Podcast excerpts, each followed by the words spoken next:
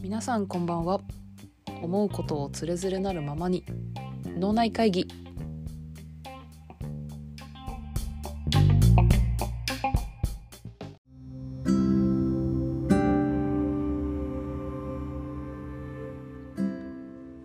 はい、えー、皆さんこんばんは、えー、脳内会議のチュラです、えー、お久しぶりです、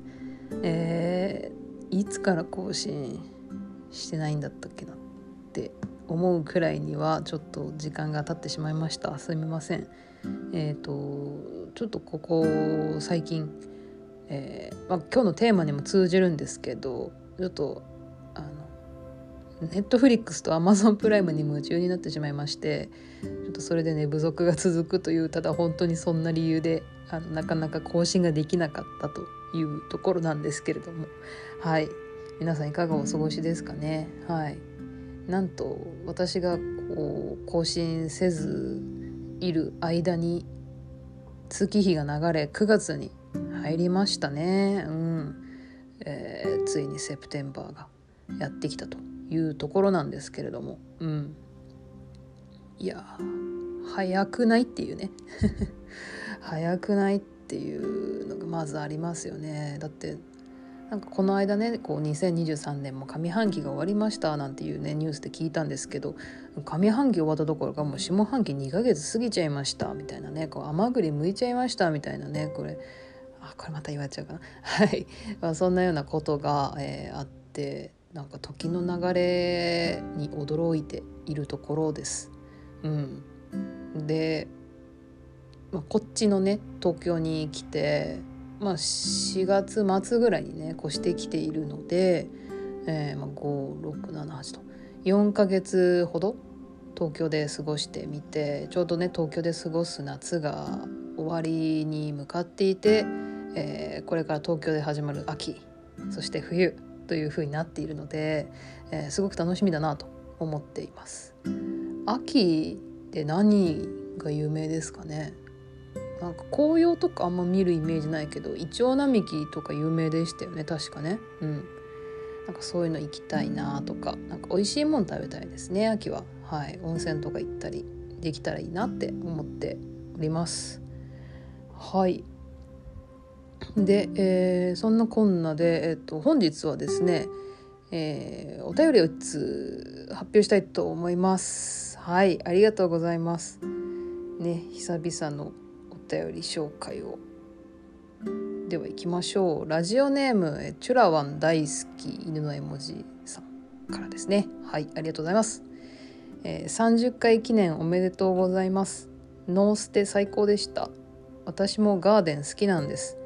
実は藤井風さんもご自身のことをわしって呼んでるのご存知でしたでしょうか？ということではいありがとうございますえっともう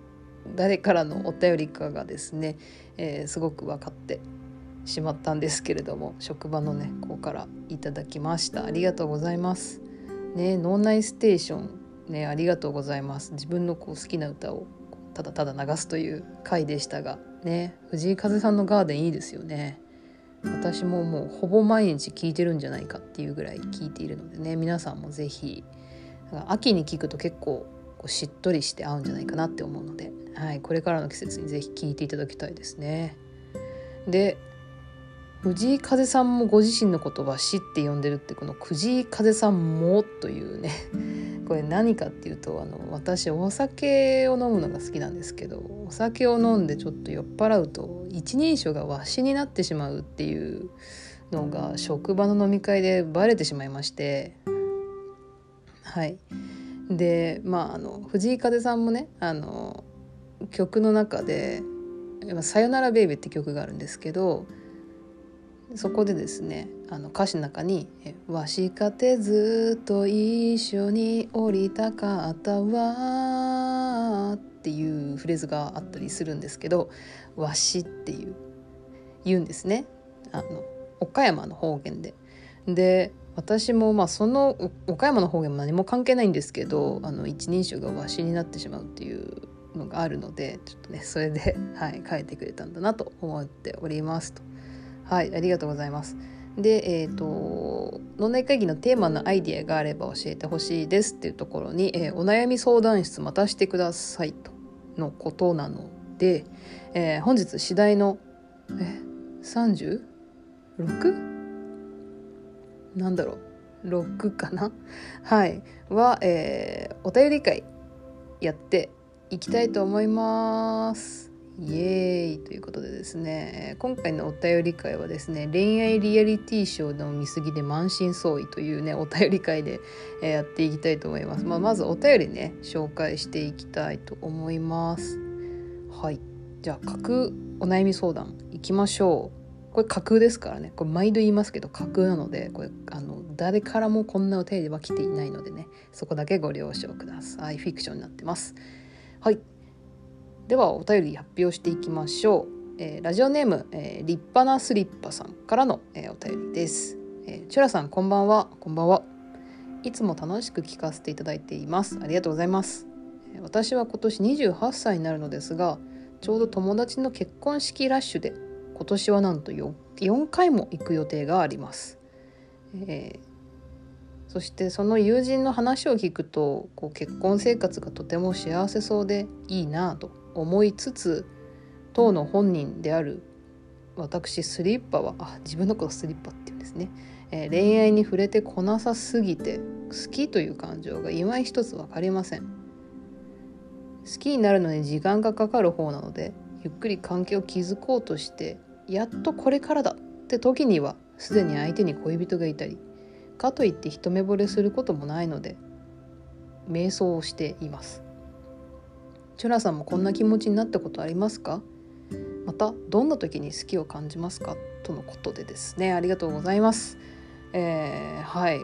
ということでですね、まあ、今回お便りありがとうございました。ねちょうど私もあの奇遇ですね。28歳。なんですけど、えー、あ28歳になる予定なんですけど、えー、ちょうど今年結婚ラッシュで私も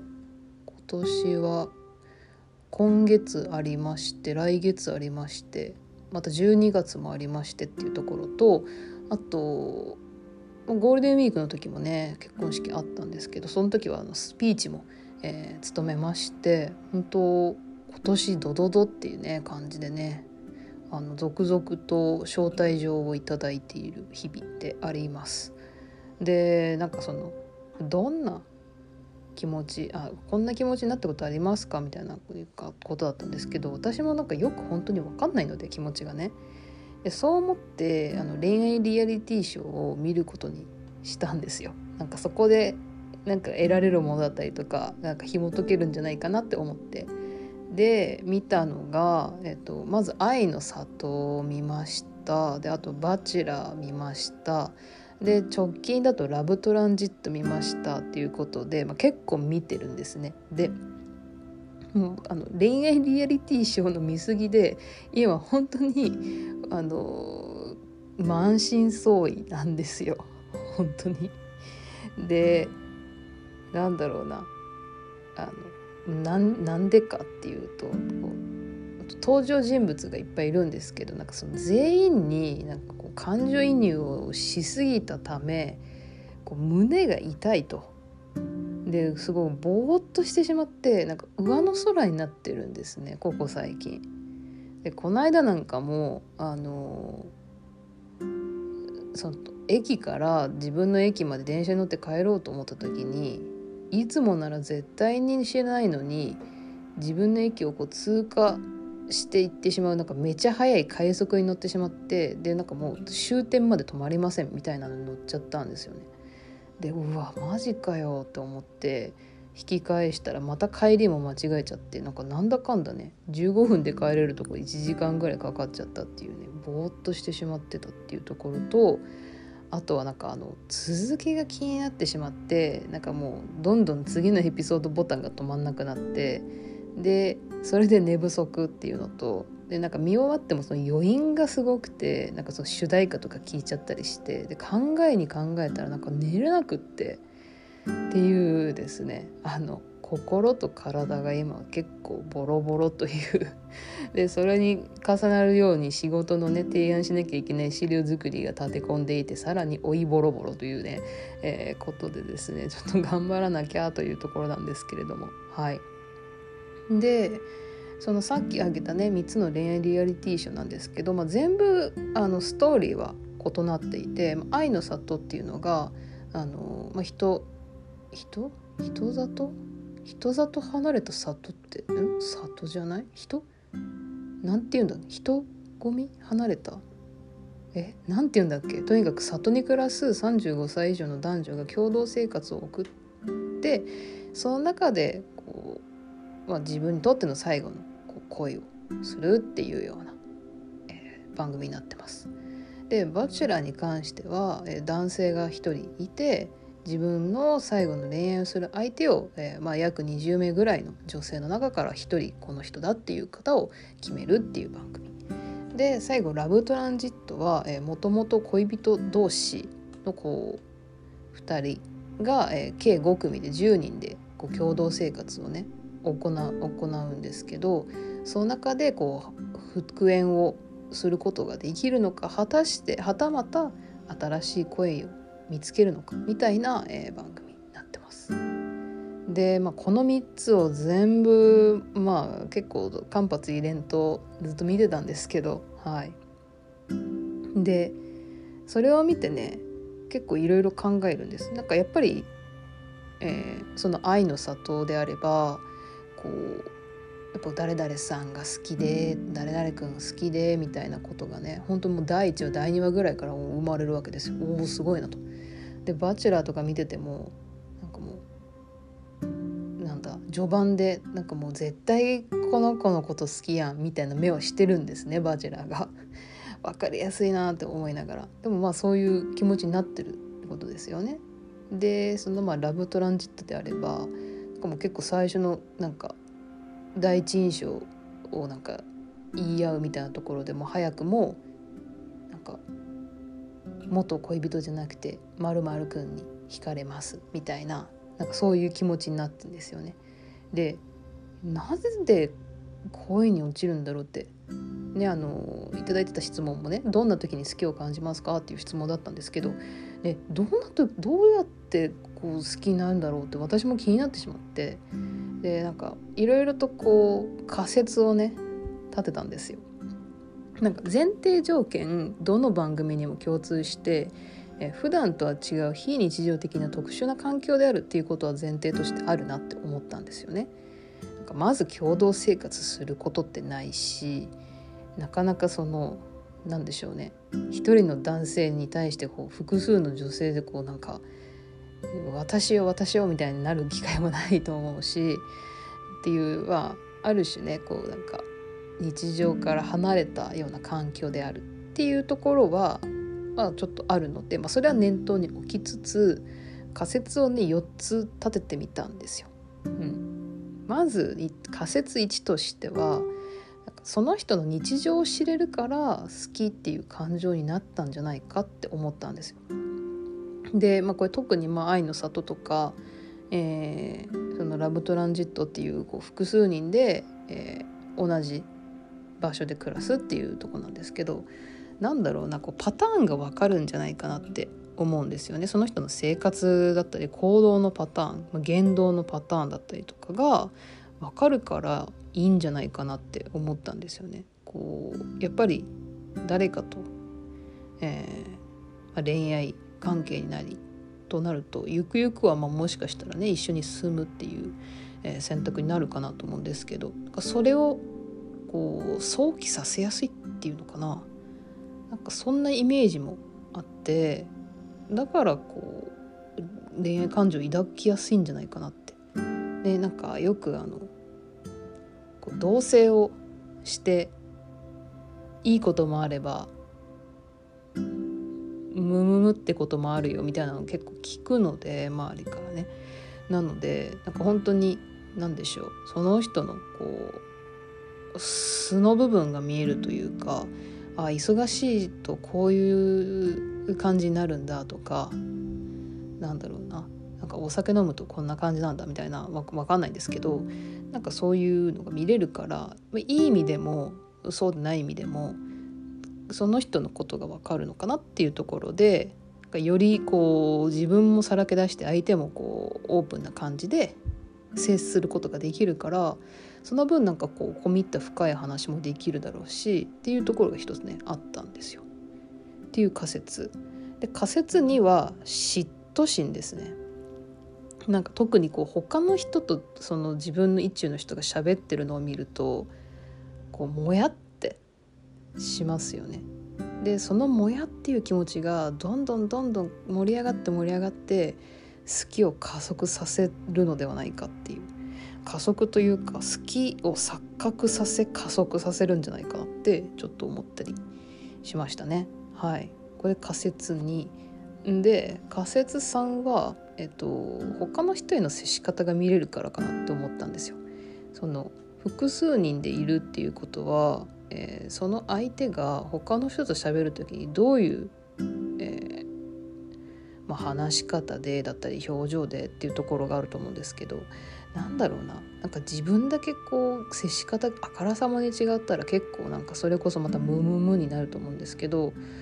この人は誰と接してても誠実だしまっすぐだし態度変わんないなって思うとそれも結構安心になるんじゃないかなってえー、思ったりするのでこう他の人との接し方が見れるって結構大きいんだなってなんかちょっと番組通じて思った部分ではありましたね。は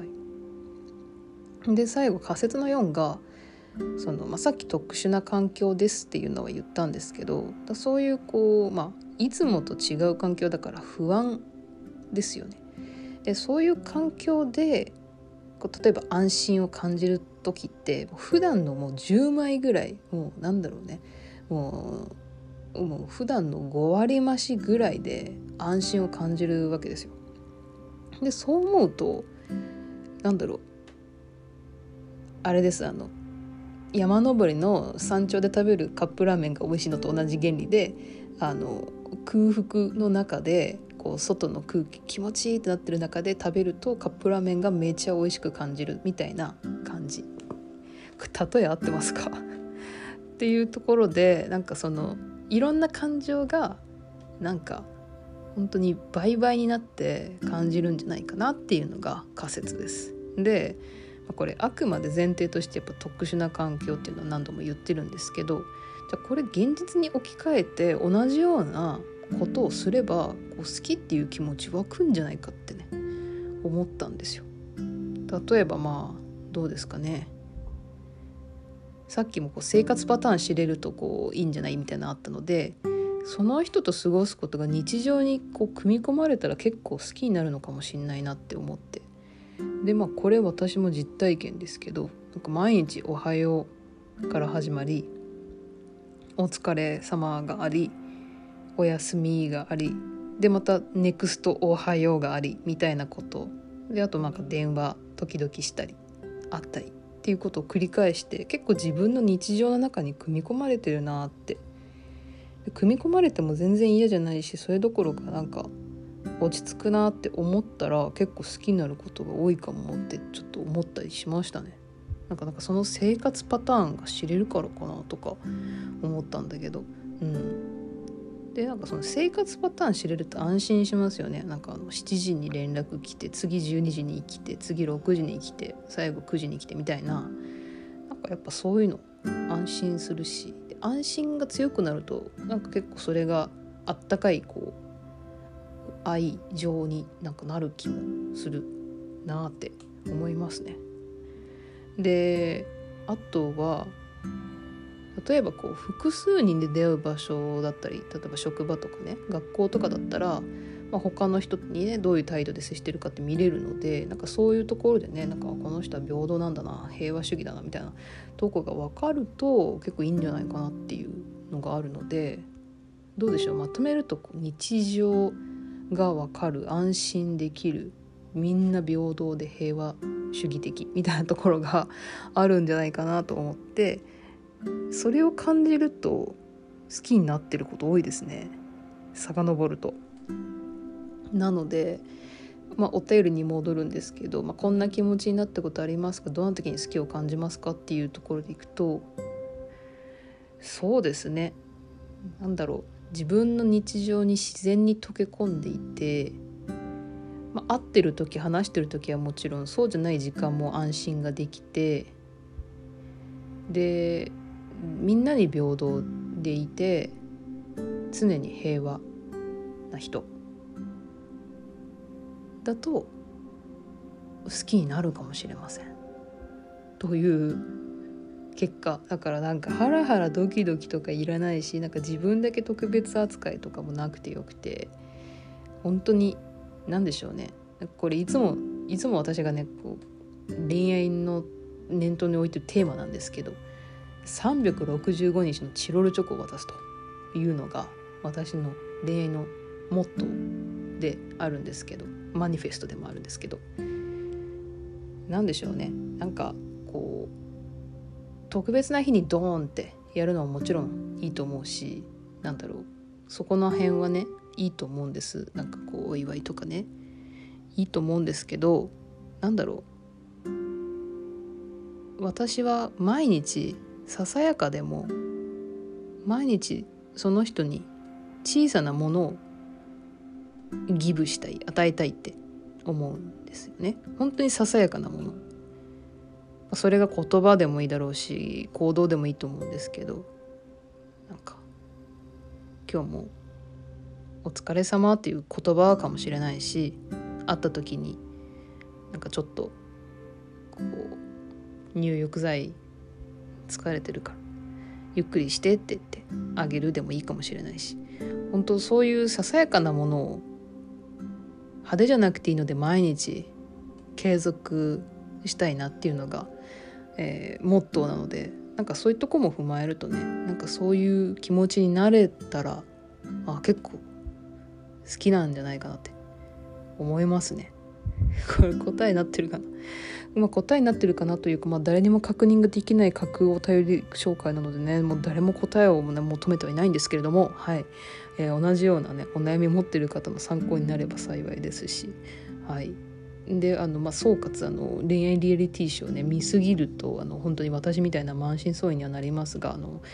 本当にあの適度な、えー、ペースで 適度な量を見ることであのであればちゃんと見れると思うので是非皆さんあの愛の里ね、えー、バチェラーと、えー、ラブトランジットもしご興味あれば見てみてください。で愛の里は10月10日からシーズン2がやるそうなので私はもう首を長くして待っているところなんですがもし見る予定の方いたらなんかあのアマゾンプライムとかでこうウォッチパーティーできるんでなんか一緒のタイミングでなんか電話とかつなぎながら見れたりしたらそれ面白そうだなとか思うのでねそういうのも是非、えー、できたら嬉しいです。ちょこっと宣伝。しましたが。はいそんなこんなでめちゃめちゃ長くなんか久々の文化たまため込んでたんですかね。22分も喋、えー、ってしまいましたが。はい皆さん、えー、明日からまた水木金と、えー、ありますが、ね、どっか無理はねせず、あの季節の変わり目体調崩しやすいのでねあのそういう時こそ、まあ、自戒も兼ねてですが早寝早起きをしっかりして、えー、いいなんだろう健康的なこう、運動したりご飯食べたりして、えー、健康的に、えー、過ごしていただけたらなと思いますのでね。はい。じゃあ皆さんそんな今日もですね良い夜をお過ごしください。それではおやすみなさい。